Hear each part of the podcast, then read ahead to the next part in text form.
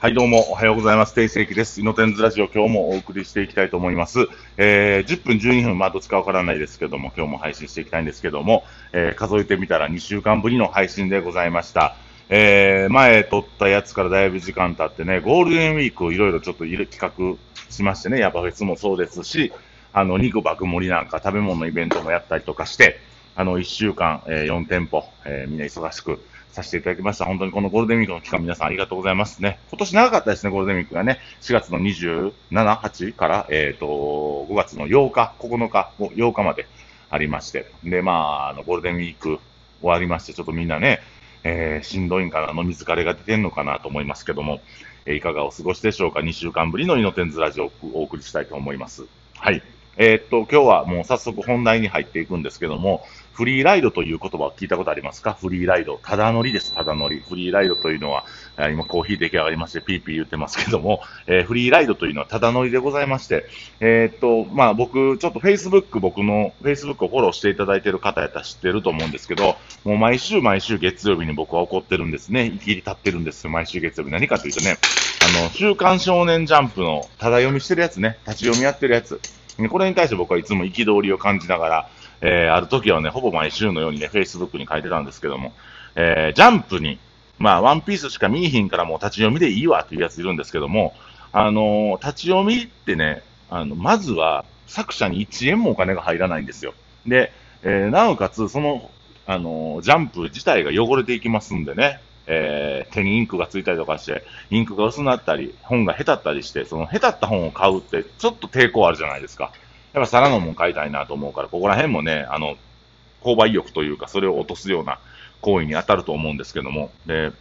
まあ、これは一つの例なんですよ。作者に1円も入ってへんのに、でもワンピースの語るとき、ワンピースの話になったら、一丁前にそいつ喋ったりするんですよ、ワンピースのこと。これ納得いけへんなってずっと思ってて。で、僕のね、とある知り合いの、あの、飲食の人もそうなんですけども、なんか自分が読んだ漫画の感動したシーンを、なんかストーリーに上げたりするんですよ。これで涙が出ないわけないとか言うてほざいてるんですけど、いや、それなんか違法、アプリかなんかで漫画見とるんですね。なんか違法アプリで、っていうのバレるの嫌やから、こう枠消してるんですよ。その漫画の自分が載せたい時にトリミングしてるんですよ。まあ言ってたら。もうそれで、あ、こいつタダで漫画読んでんねやっていうのわかるじゃないですか。で、僕結構漫画のコレクターなんで、あの、現物買って、あの、置いときたいタイプなんですよ。で、作者にやっぱりお金が落ちるっていうのもあるし、あのーなんていうかな、その、いろんなもんってもうタダになれ、なれ、なってきたじゃないですか。いろんなものがタダになってきた。僕らで言うたらそのサブスクっていう言葉ができたり、音楽もね、ほぼタダで聴ける、聴けますよね。だから僕らサブスクで、えー1000円ぐらいでアカウント、なんかアカウント作ったら、えー家族全員がね、あの音楽聴けたりするように、結構ほぼタダに近いような感じになってますね。iTunes もそうですし、Netflix もそうですし、YouTube なんかで音楽来たら広告入りはするけども、タダ乗りできると。で、フリーライドできるっていう。で、やっぱね、フリーライドするやつって、フリーライドするぐらいの人格にしかなれないと思うんですね、僕は。えー逆に言えば、フリーライドするような人格のやつがフリーライドしてるっていう、まあ当たり前のことなんですけども。で、これね、人間の成長っていうのは、あの、人のことを考えた時に成長すると僕は思ってるんですよ。で、このサービスにおいて誰が満足してから、えーこのサービスを利用することによって誰の笑顔をつけるかなっていう風な感じに物事を考えていくと、えっ、と、自分が行っていく行動っていうのが変わってくると思います。で、僕らっていうのは、えっ、と、イノテンズグループ、えー全店4店舗言えることなんですけども、やっぱお客さんと顔を向き合わせて、コミュニティを作っていって、みんながこう居心地のいい場所を作っていこうっていうのが僕らのまあ信念というか、そういうのを掲げてやっております。普通の飲食店みたいに原価率がどうだ、イベントがやったと、イベントやっても集客がどうだっていうのはあんまり考えずに、何やったらお客さんが楽し、どうやったらお客さんが楽しんでもらえるかなっていうことを考えていっています。で、えっと、み、皆さんもしね、今僕が言ったようなことでフリーライドしてるんやったら、即刻今すぐやめてほしいです。あの、漫画タダで読んでるんやったら漫画タダで読むもんじゃないし、金払わんと読まれへんって。えっと、もしね、あの、その週刊のやつとかでね、あの、ジャンププラスとかでタダで見れるやつがあったとしても、それはタダで見てもいいと思うけど、サービスとしてそれを提供してる。でも単行本は買うとか、かん単行本に課金するとか、作者のグッズを買うとかってしないと、えー、どんどんどんどんね、クリエイティブなものができなくなるんですよ。で、クリエイティブなものができなくなるっていう想像力の欠如になるんで、あの、美しい世界や美しい漫画や美しい映画見れない時代が来ます、今後。だからフリーライドがあまりにも多すぎると、金を、あの、取っ払いでもらえるような仕事しかみんなしーひんくなっていくんですよ。で、これ、あのね、マクロで見るとそういうことですけども、ミクロで見ると簡単なことで、あの、自分が使ったものには金を払えっていうことですね。フリーライドする、その精神、メンタリズムっていうのは、いろんなところに反映していきます。例えば僕らで言ったら飲み屋さんでね、可愛い女の子おったで人いっぱいもごらんとペラペラペラペラ喋るやついますよね、あれ。あんなんとかっていうのは人の時間を奪ってるんで、よかったらいっぱいどうぞって言って、まあ、いっぱいどうぞでいっぱいおごったところでそのベラベラ喋っていい権利を獲得できるわけではないですけども、あの、相手にとって自分が利益のある存在であるか、利益のない存在であるかっていうのは大変大事なことだと思います。だから利益のあるような言葉を言ってあげるのであったりとか、利益のある行動をしてあげるのであれば、お話ししていただいてもいいんですけども、この、あの、僕らが作ったコミュニティ戦略っていうコミュニティの中で、何やってもええわって思ってる方々がね、えー、少数派ですけどもいらっしゃるっていうのは事実です。それは僕は悲しいことです。で、その人らがやってるのは、僕らのためにいろいろやってあげたいなっていうよりは、どっちかというとフリーライドに近いような感覚なのかなっていうふうに思います。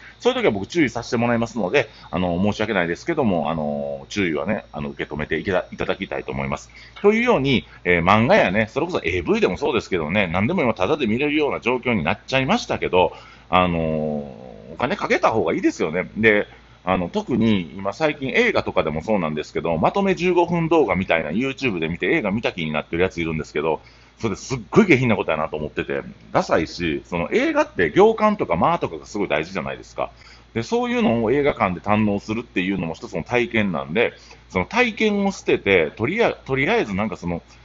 うん、手っ取り早い情報だけを仕入れに行ってるっていう感覚っていうのは、ちょっと貧しい心なのではないかなと僕は思います。フリーライド問題って結構いろんな問題でもあるんですけど、飲食でもこうね、起きてます。毎日、日々毎日起きてますから、なんかみんなでね、豊かな飲み方、豊かな楽しい人生の過ごし方するためにも、えー、これってフリーライドしてんのちゃうかな、これって相手に迷惑かけてんのちゃうかな、これは相手嫌な、相手の方が嫌なんじゃないかなっていうような考え方を、えー、できるように、えー、していければいい。フリーライドってね、癖になるんですよ。ただで何でもできるようになるから。ただで漫画見れて、ただで音楽聴いて、ただで映画見れるようになって、もうそれがフリーライドしていくことが、もう癖になっていくと、本当にね、貧しい人生ですよ。結局、何にも金使えてないから、いっぱいで粘って、なんとか女の子口説きたいみたいな、そういう発想になるんで、まあ、そういうのは僕ね、天国ゼータの時にも捨ててきたんで、そういうお店は。あの、新しくできた絶景ではね、そういうことをしないでいただきたいと思いますけども、えー、そういうことで今日はフリーライドについていろいろお話しさせてもらいました。あの、フリーライドすること、ただ乗りすることにね、鈍感になってはダメですよ。どんどんどんどんね、人が嫌がること、人が迷惑かかること、人がこんな思ってんのちゃうかな、あんな思ってんのちゃうかな、